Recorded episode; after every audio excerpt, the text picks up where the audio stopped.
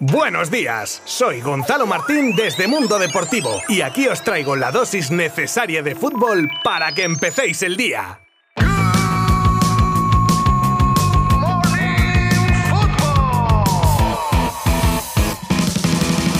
Como es de recibo, empezamos por el cierre de ayer de la jornada de liga con la victoria del Betis en Mendizorroza, gol de Borja, el Panda Iglesias que deja a los sevillanos empatados a puntos con el Fútbol Club Barcelona, aunque este con un partido menos y al Alavés en el pozo del descenso con una victoria en ocho partidos que lleva disputados. Ya para terminar, tema liga, el partido entre Español y Cádiz que con los goles de Raúl de Tomás y Melamed hacen subir al equipo catalán en la tabla hasta la undécima posición y dejan a un entregado Cádiz pero sin fortuna ni pegada a dos puntos del descenso. ¿Y hoy qué tenemos? Pues la máxima competición europea, sí, sí, que vuelve la Champions. Y entre los partidos que se juegan destacamos, por supuesto, los partidos en los que hay equipos de la liga involucrados como son el encuentro del grupo D que enfrenta al Shakhtar y al Real Madrid, que como se le ocurra cosechar un mal resultado o una derrota incluso, se puede meter en serios problemas tras su derrota en la segunda jornada ante el actual y sorprendente líder del grupo, el Sheriff con 6 puntos. El otro partido que requiere de nuestra atención es el partidazo que van a jugar Atlético de Madrid y Liverpool con el recuerdo en la memoria de Club de la eliminación de su equipo hace dos años a manos de los del Cholo en el que soltó pestes del juego de los colchoneros y de cuyas palabras se ha retractado hoy reconociendo y poniendo en valor al técnico argentino y a todo lo que está consiguiendo en el Atlético en los años que lleva como entrenador, a pesar, eso sí, de no compartir su visión del estilo de juego, pero respetándolo al máximo. Partido en el que se están jugando el liderato del Grupo B. Ya os detallábamos el otro día el caso de Lucas Hernández y de su posible ingreso en prisión. Bueno, pues no es que sea posible, es que a pesar de estar citado hoy en el juzgado, adelantó su visita ayer lunes y a partir de ese momento dan comienzo los 10 días que tiene para elegir su destino donde cumplir 6 meses de cárcel. Es decir, tiene de fecha límite hasta el día 28 de este mes sin ningún recurso o apelación o giro inesperado de los acontecimientos lo evita. El chico maravilla, el nuevo 10 del Barça, el elegido para devolver la gloria a su equipo. Y yo creo que ya. Ansu Fati, en lo poco que ha jugado desde su regreso de la lesión, ya es, según las estadísticas, el jugador con mejor promedio de goles de la liga, uno cada 48 minutos, seguido de Falcao, uno de cada 52 y de William José, uno de cada 67.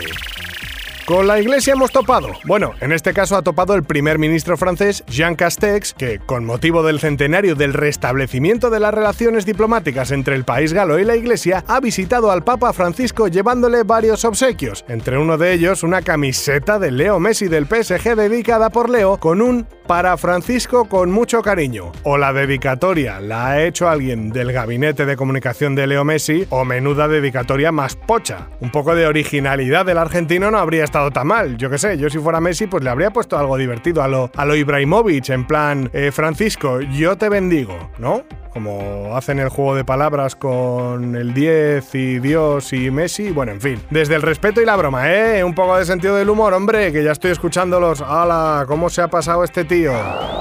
La falta de planificación deportiva del Real Madrid y sobre todo después de haber perdido piezas tan importantes en los últimos años está latente y es por eso que los blancos están a la caza de un director deportivo que enderece el no rumbo del equipo. Y ha salido a la palestra el nombre de Michael Edwards, actualmente en el Liverpool y poco hay que decir de un tipo que ha conseguido lo que ha conseguido con el equipo inglés desde que está allí. La pregunta es si le seduciría ir a un equipo en horas bajas como el Madrid y dejar un proyecto que vio nacer y al que ha dado forma en los últimos con un rotundo éxito.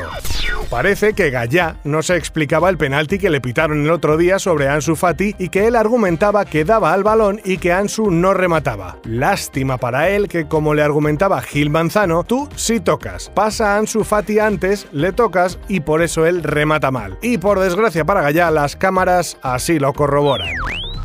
Actualmente tenemos un líder de liga inesperado en todas las quinielas de principio de temporada, y no por ello menos merecido, ¿eh? ni mucho menos. La Real, con su segundo mejor inicio liguero desde el año 2002-2003, puede decir alto y claro que mira por encima del hombro al resto y todo gracias a la ambición de un grupo ganador y que a día de hoy ha hecho de Anoeta un lugar inexpugnable mientras otros en casa no han hecho los deberes y se han dejado ya muchos puntos.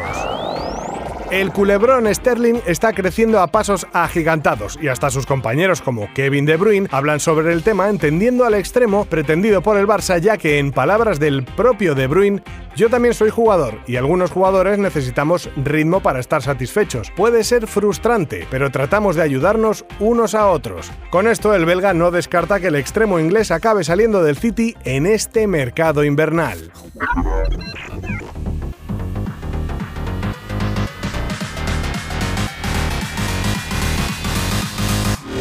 Y aquí lo dejo por hoy, que hemos tenido un buen mix de contenidos y mañana volvemos con mucha más Champions y más noticias para conseguir que estéis informados con la dosis necesaria de fútbol para que empecéis bien el día. Para más información en cualquier momento nos tenéis en www.mundodeportivo.com y en nuestras redes sociales. Adiós. Mundo Deportivo te ha ofrecido Good Morning Football, la dosis necesaria de fútbol para comenzar el día.